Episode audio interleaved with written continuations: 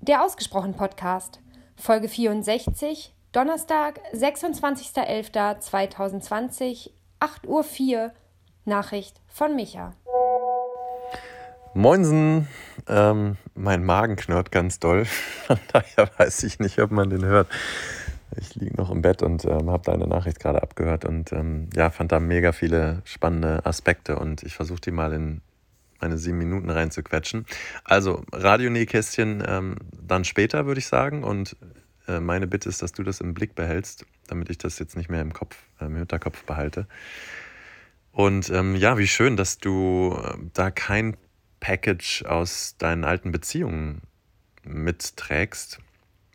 Ähm, natürlich Familie und Beruf, ich glaube, das ist bei uns allen so.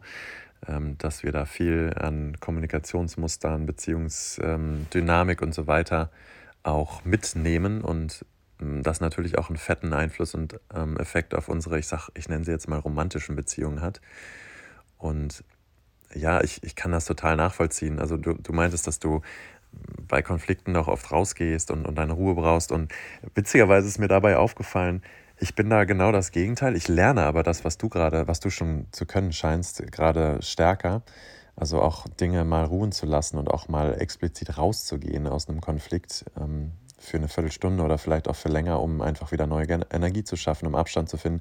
Ich habe das ja total ge ge gelernt, auch ähm, durch meinen Beruf drin zu bleiben in solchen oft ja hoch emotionalen und gleichzeitig auch sehr komplexen Situationen und ähm, überfordere da manchmal ähm, auch, auch das Gegenüber und äh, merke das noch nicht mal, wenn es der andere dann nicht sagt. Und das war für mich spannend, jetzt gerade nochmal so zu merken, ähm, wie unterschiedlich wir Menschen dann auch wieder sind. Also äh, ist ja immer so, aber äh, wie, wie ja, das auch in, vielleicht hat das sogar, ich weiß gar nicht, nee, das hat wahrscheinlich keine so geschlechterspezifischen äh, Merkmale, aber ja, ich, ich fand es spannend, als du es gesagt hast.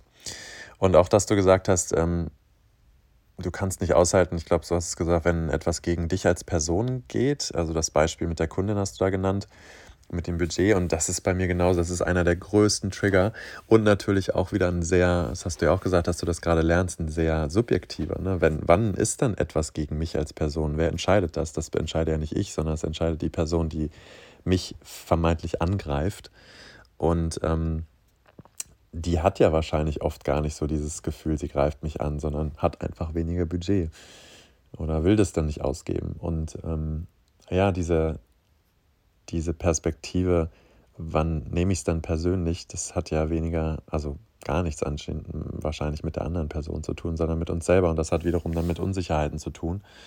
Und ähm, die kann man oft ja auch gar nicht so richtig ähm, ja, ich meine, da kann man halt sagen, klar, das will ich nicht haben und, und dann kann man sich einreden, ja, es ist wahrscheinlich gegen mich, aber irgendwas ist ja da, dass diese ganzen Dinge dann heraufbeschwört und in den Kopf pflanzt und uns ein blödes Gefühl verschafft. Und ich glaube, die, die Frage, die dann häufig, ah, ich habe, ach genau, das wollte ich dir noch sagen. Ähm, ich habe neulich eine, eine Frage ähm, über ein Video ähm, rausgefunden oder ich, ich hoffe, ich habe es noch nicht gesagt, aber ich glaube noch nicht. What do I bring to the table? Also was bringe ich mit auf, an den Tisch? Was ist für mich, ähm, was sind meine Kenntnisse, meine Fähigkeiten, meine Stärken, die ich mit in eine Beziehung reinbringe? Und es kann eine romantische, es kann eine Businessbeziehung sein.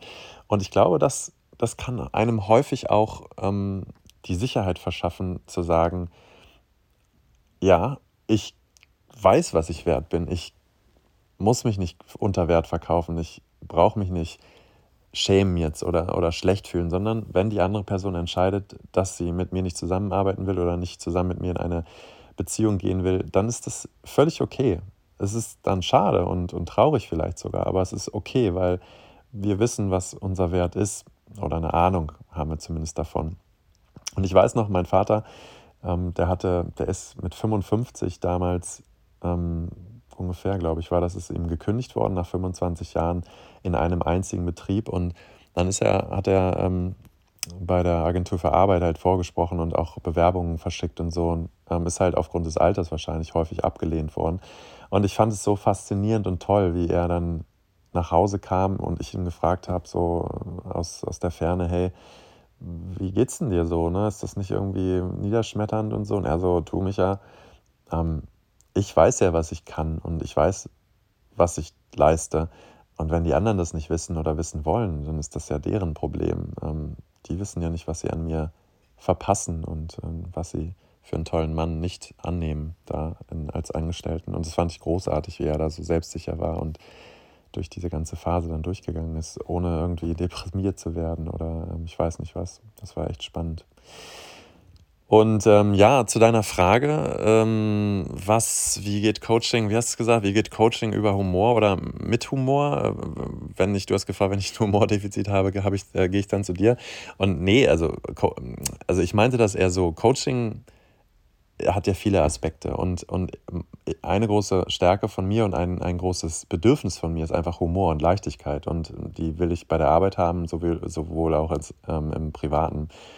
Und ich würde jetzt niemandem Humor aufcoachen oder aufzwingen, äh, das sowieso nicht bei keinem Thema, aber auch nicht, wenn jemand schon per se nicht humorvoll ist. Aber ich würde es auf jeden Fall rauskitzeln, wenn ich merke, da ist jemand, der hat Humor, der, der braucht Humor, der, ähm, der schafft Humor. Und das passiert ja gar nicht in allen Kontexten. Ähm, ich habe gelernt früher mal, dass Humor unprofessionell ist im, im Berufskontext. Und jetzt merke ich, dass es eine der größten Dinge ist, die mich von anderen absetzen, eben weil andere das auch gelernt haben. Und dass Humor in so vielen Beziehungen, egal ob Business oder, oder persönlich romantisch, das ist so ein, so ein krasses Gewicht, finde ich, ähm, was Humor mit reinbringt. What I bring to the table.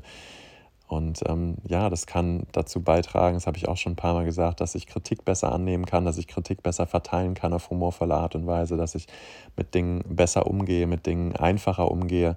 Und ähm, das ist für mich, also ich würde es in jedem, ähm, bei jeder Person, bei der ich nur ein bisschen Humor rieche, würde ich das einbringen und, und auch nachfragen, wie sich Humor dann im Arbeitskontext beispielsweise einsetzt. Einfach weil es so unterschätzt ist, meiner Meinung nach. Aber wieso fragst du eigentlich die Frage?